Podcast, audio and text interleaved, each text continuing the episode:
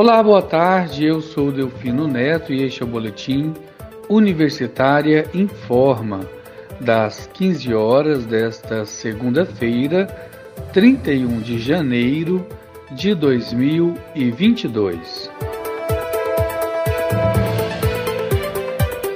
O estado de Goiás ultrapassou a marca de 25 mil mortes pela Covid-19. Segundo o painel eletrônico da Secretaria Estadual de Saúde de Goiás, até amanhã desta segunda-feira, dia 31, 25.002 pessoas perderam a vida em razão de complicações do novo coronavírus em todo o território goiano. A pasta estadual ainda investiga outros 411 óbitos suspeitos pela doença. Ainda de acordo com a Secretaria Estadual de Saúde de Goiás, os homens são maioria entre as vítimas.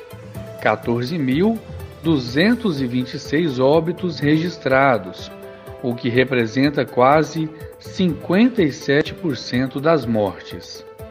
O número de mulheres que morreram em decorrência da Covid-19 é de 10.776, ou seja, 43% das mortes por Covid-19 no estado, cuja taxa de letalidade é de 2,42%. Quanto às contaminações, Goiás ultrapassou a marca de 1 milhão de casos confirmados. São 1 milhão 35 mil 258 casos confirmados da doença desde o início da pandemia. Deste número, 982.046 pessoas se recuperaram da doença. Outros 700.292 casos suspeitos estão sob investigação da pasta. O perfil de mortes da Covid-19 em Goiás é o seguinte: segundo dados divulgados pela Secretaria Estadual de Saúde, a maior parte dos mortos tinha alguma comorbidade. A Covid-19 vitimou 7.401 pessoas com algum tipo de doença cardiovascular. Outras 5.713 pessoas eram diabéticas. 1.395 possuíam doença respiratória e 446 tinham imunossupressão.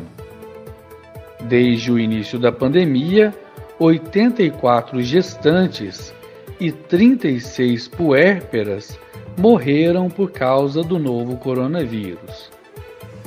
Pessoas de 60 a 69 anos de idade foram as que mais morreram vítimas da doença, 5.604 pessoas, seguidas pela faixa etária de 70 a 79 anos.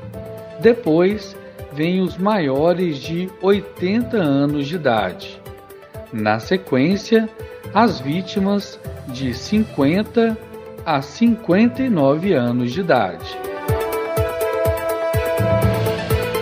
A reitora Angelita Pereira de Lima, da UFG, falou durante o programa Boa Semana UFG desta segunda-feira sobre a portaria que vai exigir a comprovação da vacinação para todos os integrantes da comunidade acadêmica, sejam alunos, professores, servidores e funcionários terceirizados da universidade. Ela conta que a Universidade Federal de Goiás tem pressa na divulgação desta portaria, que já está pronta, faltando apenas detalhes por se tratar de questões relacionadas aos direitos trabalhistas, mas alertou que a principal função da universidade não é punir, mas sim educar e orientar, uma vez que, segundo suas próprias palavras, observa-se que muitas pessoas que têm o quadro de saúde agravado pela doença nesta nova variante da Covid-19 é composto por pessoas não vacinadas. No programa de hoje, a reitora da UFG conversou com a jornalista Ana Flávia Pereira. Vamos ouvir. Professor, e sobre o passaporte vacinal, né? Porque isso está dando tanta polêmica também, né? Vocês conseguiram fazer, fechar, né? Essa, essa dire... essas diretrizes aí para cobrança do passaporte? É, na verdade a gente chama de comprovação, né? Que passaporte ele é, ele é um termo mais, mais é, fora da, da, digamos assim, da linguagem científica. A comprovação, né? A portaria da comprovação, nós já fizemos uma primeira discussão com os diretores e é, acatamos, é, coletamos sugestões o texto está praticamente pronto, a gente está naquela revisão da portaria, porque como essa é uma, é uma portaria que tem impactos aí nas relações trabalhistas e, e nas relações e no modo como a gente vai fazer a verificação, fiscalização e cobrança da, da comprovação, é, é, nós estamos tomando um cuidado maior, né? Não é que é, é, assim, é importante fazer esse último, esse último reparo que nós estamos. Ela está pronta, ela deverá ser publicada essa semana e é necessário que seja publicada nessa semana, porque é, o adiamento é para o dia 7, mas tem atividades presenciais na, na universidade. É, e, além do mais, é, é daqui a pouco é dia 7 de março, né? Uma coisa de piscou, atravessou o mês, né? Então, nós já estamos assim iniciando fevereiro, então nessa semana nós iremos publicar essa portaria. É, na perspectiva de orientar os, os é, gestores e diretores de unidades acadêmicas e, e, e órgãos para que tenham a melhor condição de garantir é, que as pessoas é, é, garantir a segurança no espaço. Esse é só mais um instrumento, né? Eu só gostaria de lembrar, Flávia, que é importante fazer a comprovação, mas que o papel da universidade, mais do que fiscalizar e cobrar, é, é, é incentivar, estimular, convencer aos não vacinados a se vacinarem, né? E por fim, muito triste essa última, é, é, é, e essa, essa variante demonstra isso, é que os não vacinados estão expostos, são os que mais correm riscos, né? Porque a gravidade da, da, da variante, dessa variante, ela, ela se, se demonstra maior e mais severa entre os não vacinados. Não quer dizer que ela não tem uma severidade em vacinados, isso também tem que ser levado em conta.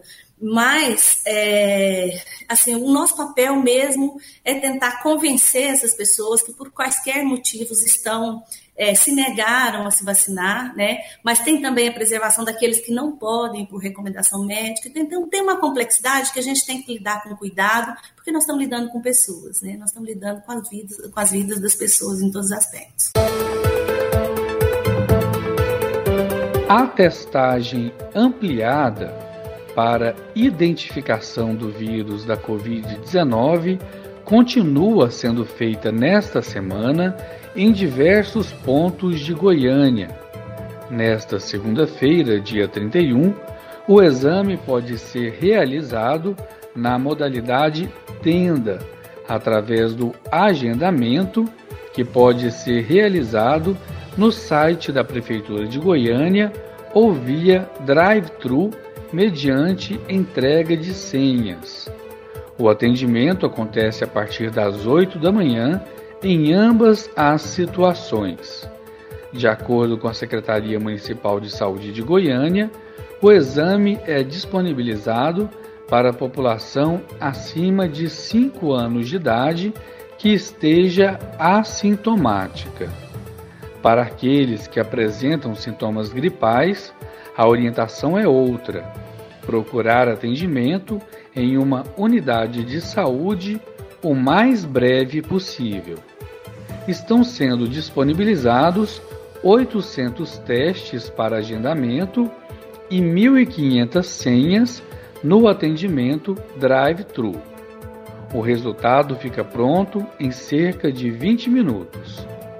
Os locais de testagem em Goiânia, na modalidade tenda, com agendamento, são Cepal da Vila Abajá, na Avenida Marginal Sul, Vila Bajá, e quadra coberta da Praça A, Avenida Setor Bonfim, Conjunto Fabiana.